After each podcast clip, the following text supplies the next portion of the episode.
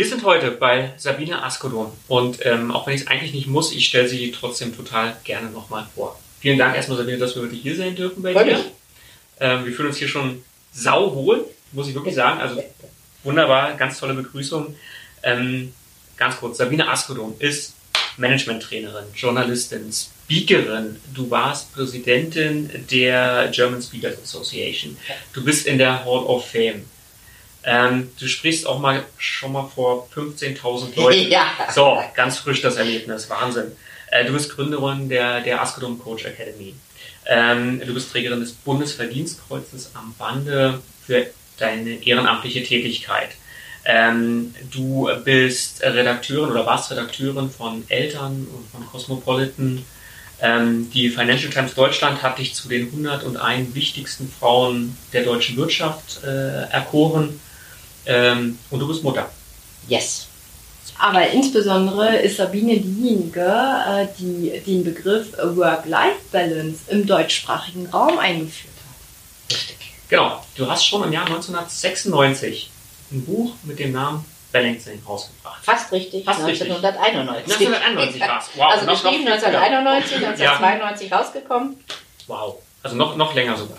Ähm, da hast du das Thema, also lange bevor es so in der öffentlichen Wahrnehmung mhm. überhaupt populär war, über, über Work-Life-Balance mhm. und, und, Vereinbarkeit von Familie und Beruf zu sprechen, hast du dieses Thema schon für dich erkannt. Warum so früh?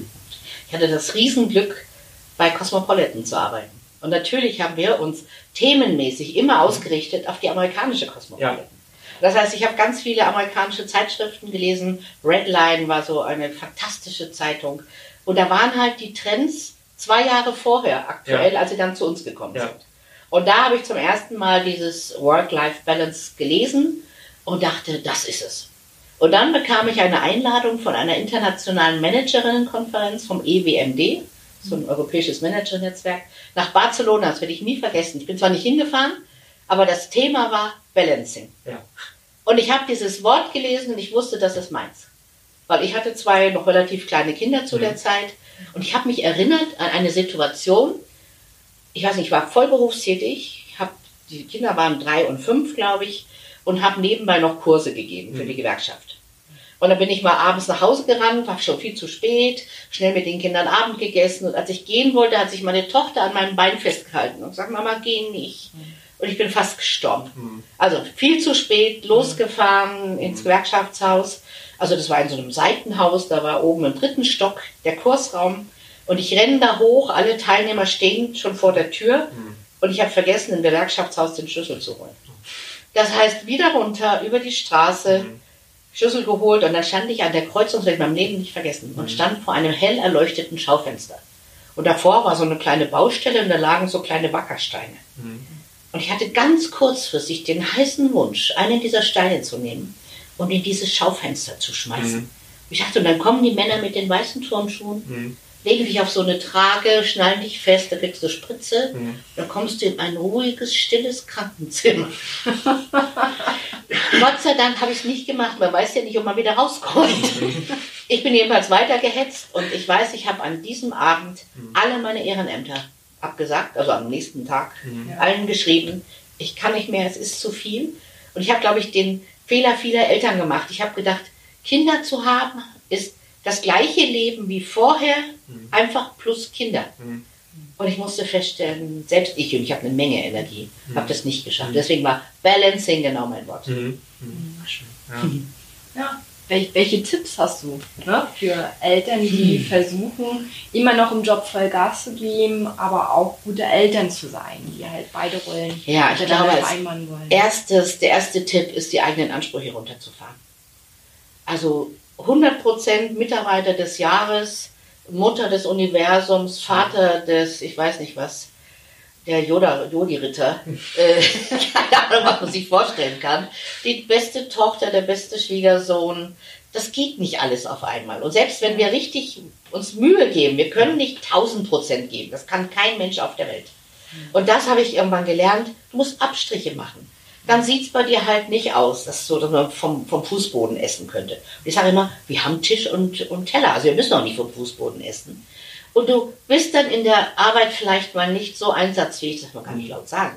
Mhm. Aber auch da die eigenen Ansprüche, wenn es irgendwie so 10% runterzufahren und mal zu gucken, geht es auch so? Mhm. Also nicht immer der Überflieger sein mhm. und nicht immer beweisen wollen, dass du als Mutter oder Vater mithältst mhm. und den Mut zu haben, zu sagen, Leute, meine Tochter ist krank und ich bin diese mhm. Woche nicht da. Und ich weiß, wie schwer das ist. Und ich habe eben gerade gehört, dass viele Kolleginnen und Kollegen diesen Müttern oder Vätern die Hölle heiß machen, mhm. die zu Hause bleiben. Und was sehr spannend ist, ihr müsst mal auf Werbung im Fernsehen achten, wenn mhm. ihr mal Fernsehen schaut. Zurzeit gibt es lauter Werbung für Medikamente, mit denen man am gleichen Tag oder am nächsten Tag wieder arbeiten kann.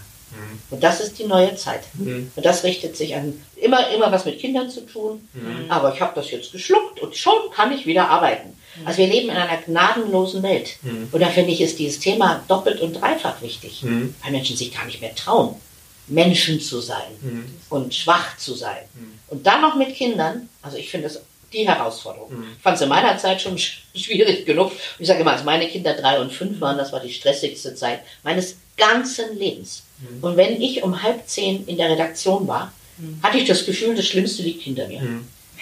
Jeder kennt das. Zwei ja, Kinder. Ja. Du ziehst die eine an, dann ziehst du den anderen an. In der Zwischenzeit hat die eine sich wieder ausgezogen. Du kannst nur bekloppt werden. Ja. Mhm. Also wenn ich im Büro war, war eigentlich alles Schwere von mir abgefallen. Und dann habe ich mich erholt im mhm. Büro. Äh, also ich habe gearbeitet, aber eben konzentriert mhm. und in Ruhe. Mhm was du halt mit Kindern in der Regel nicht hinkriegst. Und das, das glaubt man halt oftmals nicht. Ne? Ich habe mich dann heute auch mit einer Kollegin drüber unterhalten. Ne? Wenn wir dann tatsächlich um, neun im Meeting sind, mhm. dann haben wir wirklich schon das Gefühl, Mensch, wir haben schon richtig was erreicht. Die heute, Herausforderung ne? des Tages ja, aber ich das. Ist so. Das ist so ne? ja. Ich habe das Neues, ich habe meinen mein Schaumfestiger mit meinem Duschgel verwechselt. Auch hübsch. Und hatte das dann in den Haaren drin, hatte aber leider keine Zeit mehr. Ja, muss man durch, oder? bevor ich. Äh, du stehst plötzlich mit zwei verschiedenen Schuhen da. oh Gott, oh Gott, so ganz schnell, schnell. Ja. ja. ja. ja. Und das hat keiner gemerkt. Ja. Also, das ist ja das Witzige. Ja. Mhm. ja. Und ich glaube auch, wir müssen aufhören, beweisen zu wollen, dass wir mindestens so einsatzfähig sind mhm. wie die anderen. Ja. Weil, mein Gott, wie gesagt, es sind Menschen, es ist eine andere Lebenssituation. Ich versuche jetzt als Trainerin Führungskräften klarzumachen, dass sie mit Menschen arbeiten mhm. und nicht mit Kostenstellennummern. Mhm. Und dass Kinder zu haben Menschen auch nicht blöder macht, sondern klüger. Mhm.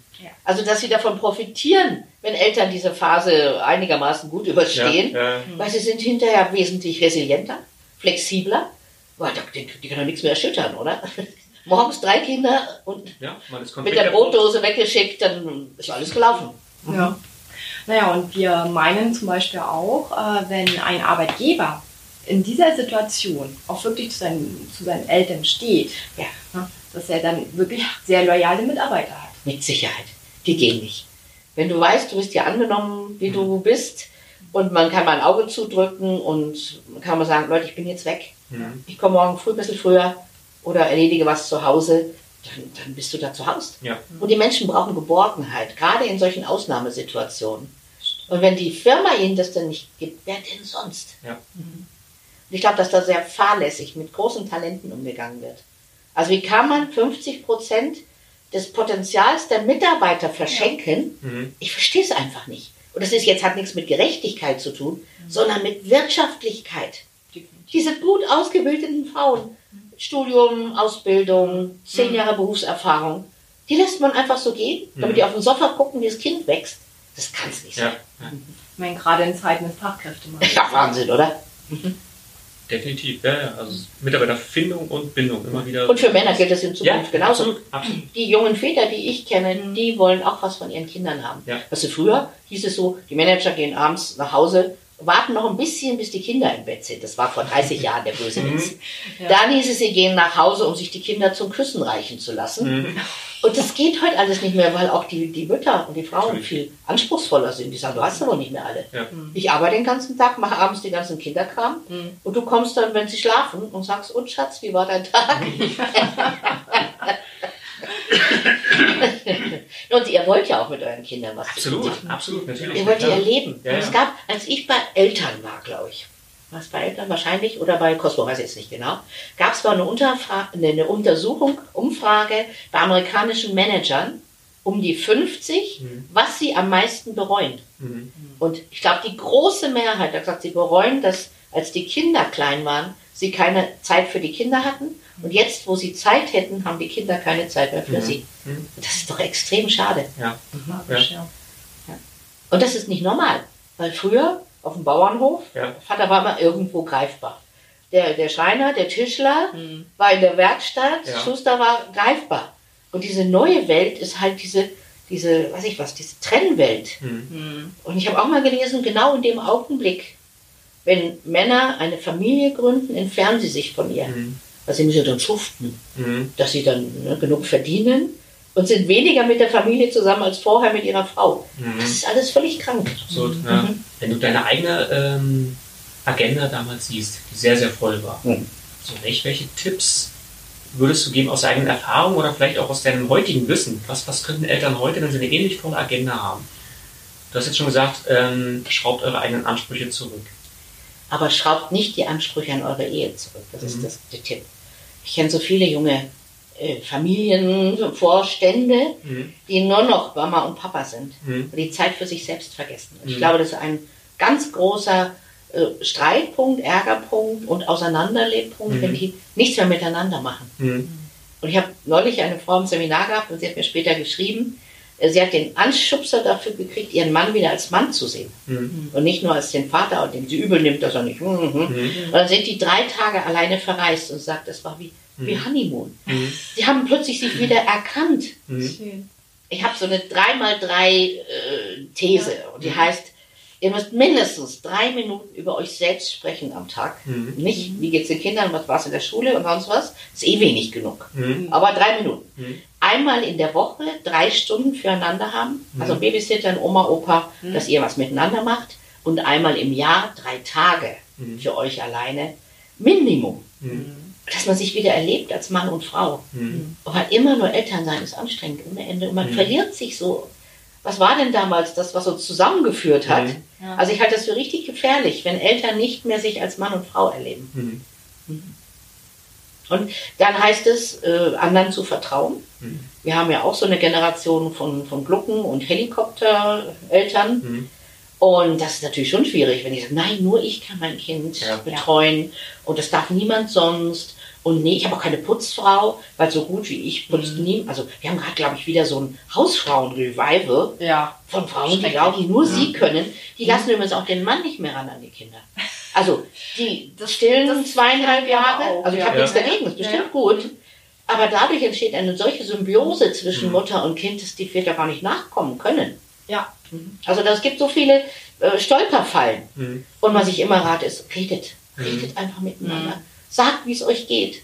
Sagt, was euch stört und nicht, oh, es muss ja alles gut sein und mir muss es ja gut gehen. Als ich bei Eltern war, habe ich ganz oft Anrufe von, von Müttern, von Frauen mhm. gekriegt, die sagten, wenn sie jetzt nicht mit mir reden, dann verhaue ich mein Kind. Und er sagt, wieso das denn? Ich kann nicht mehr sagen. Mhm. Die, weißt du, dreieinhalb, die hm. wissen doch, wie sie dich zur Weißglut bringen. Ja, das ist wohl wahr, ja. Und dann habe ich gesagt, haben Sie denn nicht eine junge Mutter in der Nachbarschaft, mit der Sie reden können? Hm. Ja. Nein, ich möchte nicht, dass die weiß, dass ich so eine unperfekte Mutter bin. Ja. Ich glaube, das haben wir wieder. Mhm. Nach außen alles super, easy, mhm. toll, alles im Griff. Und zu Hause dann, oh, ich werde bekloppt. Mhm. So Instagram kontra Realität. Ja, genau, genau, alles schön. Ja. Neulich habe ich so eine schöne ich glaube bei Instagram war es sogar eine schöne Karikatur gesehen. Mhm. Hast das, habt ihr das gesehen? Instagram und Realität, das war genau das. Äh, Instagram war so, ha, ha, ja, ja. Realität. Genau, ja. genau. Ja. das ist vielleicht so dieses. Mhm. Ja. ja, also ich habe auch die Erfahrung gemacht. Ich habe jetzt gerade ähm, im letzten Jahr viel mit den Müttern aus dem Bekanntenkreis geredet und habe gesagt, also wisst ihr, als der Kleine sechs Monate alt war, da ging es mir richtig schlecht. Hm. Weil ich habe mich so lange nicht mehr um mich gekümmert, mhm. ne, hatte so lange auch keine richtige Zeit mehr äh, mit meinem Mann. Mhm. Und äh, ich war einfach unzufrieden. Ich wollte einfach nicht mehr. Ne? Ich bin in so, so, ein richtig, so wie so ein tiefes Loch reingefallen. Und plötzlich kommen die Freundinnen und sagen, ja, so ging es mir auch. Ja, genau und wir haben aber diese Zeit miteinander verbracht. Hab's nicht gewusst voneinander. Ne, wo ich Boah. gesagt habe, wieso redet ihr denn da nicht drüber? Ja. Ne? Wieso habt ihr, habt ihr das denn nicht einfach thematisiert? Dann hätten wir uns ja mal gegenseitig ein bisschen unterstützen können. Nein, du willst eine gute Mutter sein. Ja. Gibt es ja. auch keinen Down und keinen Zweifel. Mhm. mhm. Und nur ich kann ne, ja. für mein Kind dann da sein. Ja. Ne? Und da haben wir jetzt äh, auch so ein bisschen die Erfahrung gemacht bei den äh, zweiten Kindern. Da ist das dann ganz schnell mal so. Hier, ne, hier mhm. das Kind, ne, ich bin immer weg. Mhm. Ja. Okay. Ne? Und, und, das brauchen wir auch. Wir sind weiter erwachsene Menschen, die auch ein ein, eine Bedürfnis, Gedanken, die man anrichtet, mhm. ein Bedürfnis, Bedürfnis dazu haben, einfach mal wieder alleine zu sein. Kennst du das? Mhm. Alleine in einem Kaffee zu sitzen mhm. oder alleine irgendwo lang zu laufen.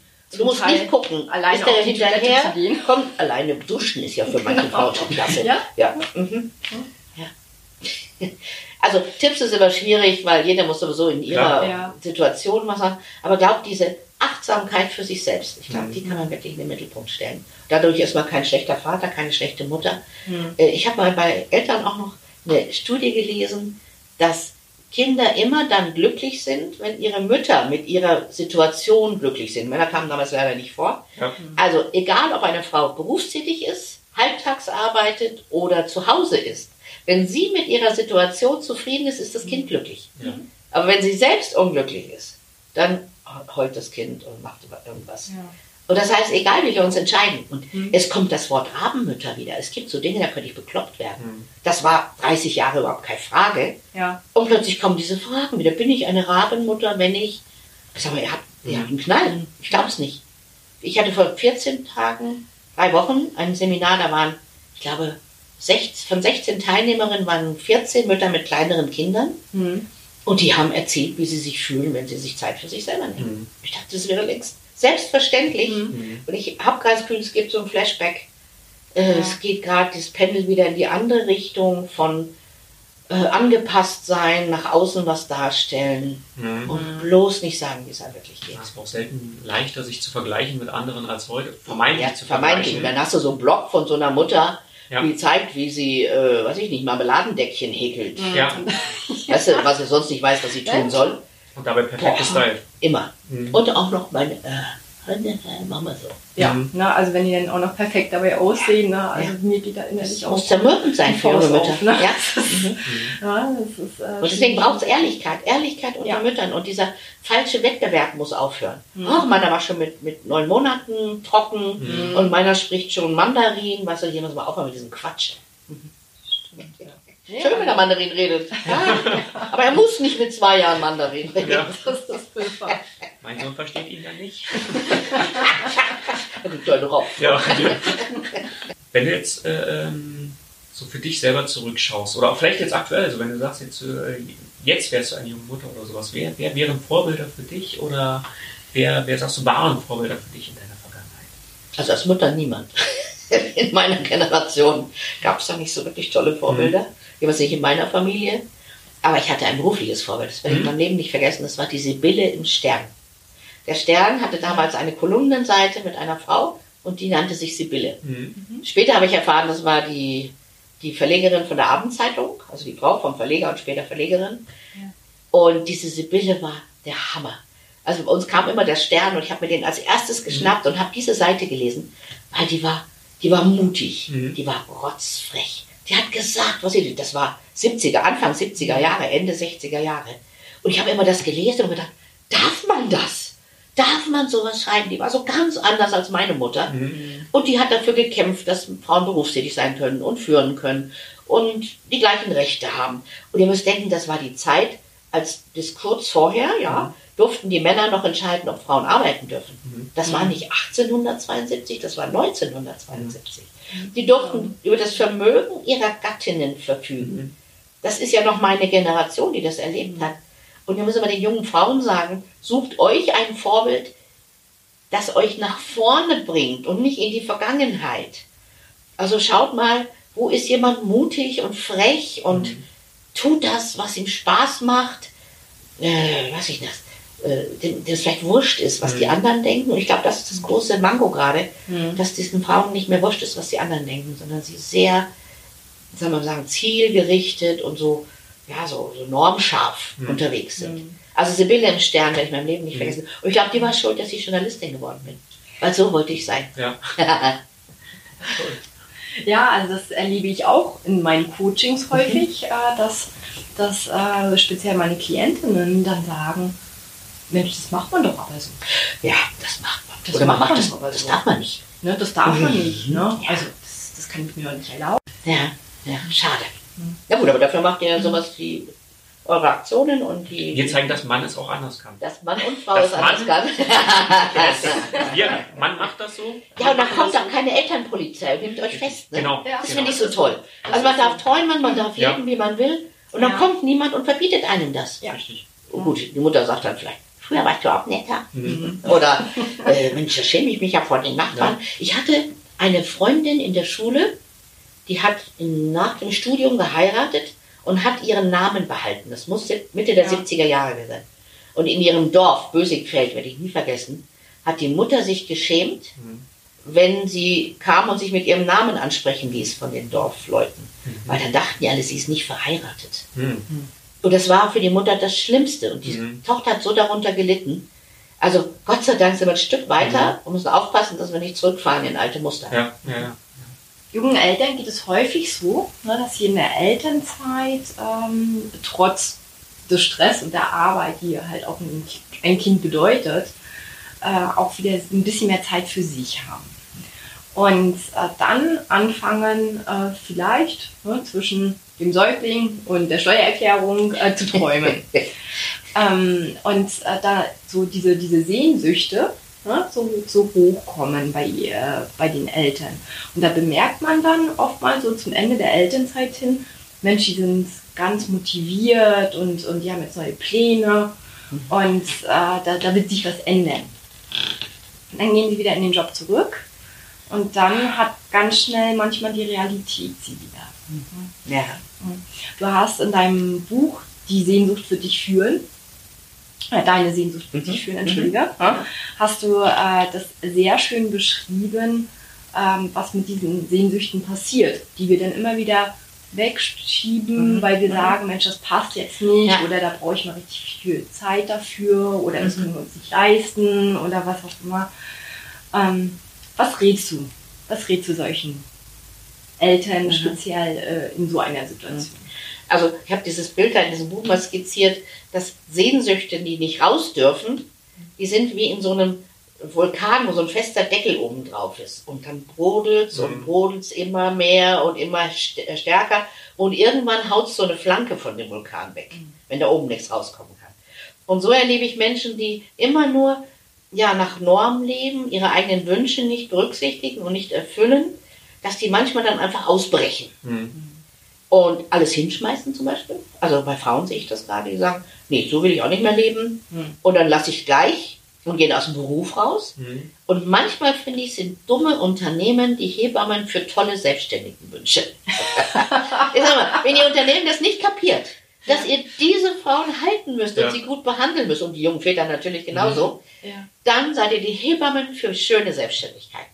Also mal drüber nachzudenken, nachts, wenn die Kinder irgendwie uns mal wieder geweckt haben. Mhm. Also mir ging es immer so, ich konnte wieder einschlafen und ich habe auch mhm. nachts solche zwei Stunden Wachphasen manchmal. Und ich habe mir angewöhnt, die zu nutzen. Also nicht Fernsehen zu gucken und zu hoffen, dass ich müde werde, sondern das ist ja eine geschenkte Zeit. Mhm. Du bist hellwach. Mhm. Keiner stört dich mehr. Wenn das Kind wieder schläft, brauchst du ja Zeit, bis du selber wieder runterkommst. Und dann setz dich hin und träume. Mhm. Und ich bin ja so eine Aufschreiberin und ich plädiere für hinmalen, ja. malen noch viel besser oder aufschreiben, was dir in den Kopf kommt. Mhm. Und das ist geschenkte Kreativzeit im Prinzip. Mhm. Wenn du müde genug bist, bevor dir der Kopf auf den Tisch fällt, gehst du wieder ins Bett. Mhm. Weil das ist die einzige Zeit am Tag, das habe ich für mich festgestellt, wo niemand etwas von mhm. dir will. Also es ist wirklich Kreativzeit, mhm. die dir geschenkt wird. Du musst ja sonst den ganzen Tag funktionieren mhm. und immer mitdenken für die anderen mit. Und diese Nachtstunden, können das Geschenk für dich sein, mhm. wenn man es so nimmt. Mhm. dann ist es auch nicht so schlimm. Mhm. Wenn man hadert und verrückt wird, dann ja. schläfst du doch länger nicht. Also geschenkte Zeit, so im Sommer sitze ich auch gerne mal dann auf dem Balkon draußen und gucke die Sterne an und dann kommen immer irgendwelche Ideen. Also Zeit als Geschenk annehmen, das mhm. kann ich sehr empfehlen. Ja. Schön jetzt hast du eine ganz anstrengende Woche hinter dir. Mhm. Ein ganz anstrengendes Wochenende oder ein volles Wochenende vor dir, was ja. toll wird, aber was ganz Volles und sowas. Deshalb würde ich jetzt sagen, also noch eine Frage machen wir und dann, dann schließen wir die Sache jetzt hier gerade ab. Ich könnte dir stundenlang zuhören, wirklich. Also, das ist ich könnte auch stundenlang reden. Ich, ich würde würd gerne noch eine Frage stellen. Wenn du jetzt nach so einer vollen Woche mit ganz mhm. vielen Terminen, ganz viele unterschiedliche Leute getroffen, du bist viel gereist, du hast im Zug gesessen, du hast ganz viel erlebt. Du kommst nach Hause hier in diese tolle Wohnung, ähm, machst die Tür hinter dir zu. Du bist jetzt Sabine Askodum, die Privatperson. So. Mhm. Was hast du für ein Ritual, äh, was, was du dann für dich erstmal wieder zu Hause äh, vollziehst? Also als erstes wechsle ich mal die Klamotten. Mhm. Ganz gemütlich. Schuhe aus, Strümpfe aus. Und dann lege ich mich aufs Sofa und mein lieber Mann massiert mir meine Füße. Ja. Und dann geht es mir wieder gut. das ist wirklich so ein Ritual. Ich ja. da mal eben rüber. Ja. Weil das ist das Schönste, was ja. es gibt. Und dann erzähle ich so ein bisschen. Er fragt mal, wie war es? Wen hast du getroffen? Mhm. Also man nennt das im amerikanischen Debriefing. Mhm. Und ich finde das eine wichtige Geschichte, Debriefing, dass man mhm. erzählt, wie es war, um da wieder rauszukommen. Mhm. Weil während so einer Reise läuft der Motor ja ganz hoch. Mhm. Und von 6000 auf 0 ist auch gefährlich. Mhm. Aber noch ein bisschen erzählen, wie es war und Reaktionen. Und da freue ich mich nochmal, weil man freut sich mit. Und dann trinken wir manchmal noch ein schönes Glas Wein dazu. Und wirklich einfach aufs Sofa und flacken. Ja. Und also wenn es geht, dann keine Einladungen. Ja. Ich glaube, ich bin noch nie so wenig eingeladen worden, beziehungsweise bin hingegangen. Ich brauche keine Vernissagen jede Woche. Dann ist wirklich Privatzeit angesagt. Mhm. Und wenn ich Glück habe und noch fit genug bin, dann gehe ich so um 10 nochmal hier ins Mahlzimmer mhm. und mal ein Bild. Schön. okay, Sabine, ähm, wir kommen ja aus dem Berliner Raum. Mhm. Wann sehen wir dich denn das nächste Mal in Berlin wieder? Gerne am 22. März. Mhm. Da ist die Vernissage, da gehe ich hin. Ja. ich komme selbst. Und ihr seid herzlich eingeladen. Genau, Galerie Markowski. Galerie Markowski, Quartier 205, unten im Keller unterm Lafayette. Ja. Da habe ich eine Einzelausstellung mit meinen Bildern. Und ja, das ist für eine wow, Künstlerin natürlich immer ganz was Besonderes. So, und da, freue ich mich, ja, wenn wir... Genau, da kann man nicht ganz persönlich und bei einem guten Glas Wein bestimmt Mit Sicherheit, erleben. georgischen Wein, genau. Und dann würde ich mich freuen, wenn wir uns sehen. Ja, ja. Also wir sind auf jeden Fall da. Genau. Ja, na, wir müssen ja dazu sagen, wir haben äh, unter deinem Bild Dark River haben wir unsere ersten Ideen entwickelt. Oh, schön. Ja, das hat uns äh, wirklich dazu inspiriert, unseren eigenen Weg zu gehen. Mhm. Und äh, klasse. Ja, euch jetzt auch mit äh, diesem Podcast und einer tollen Sabine Askodom zu beglücken. Wir danken dir ganz herzlich. Danke. Vielen Dank. Vielen Dank euch. Ich freue mich jetzt auf ein, auf ein tolles Wochenende mit dir. Mhm. Und, äh, und ich ja. drücke die Daumen, dass ihr einfach ganz viele Menschen erreicht, ganz vielen Eltern Hoffnung machen, Mut ja. machen könnt. So wertvoll, was ihr macht. Dankeschön. Vielen Dank.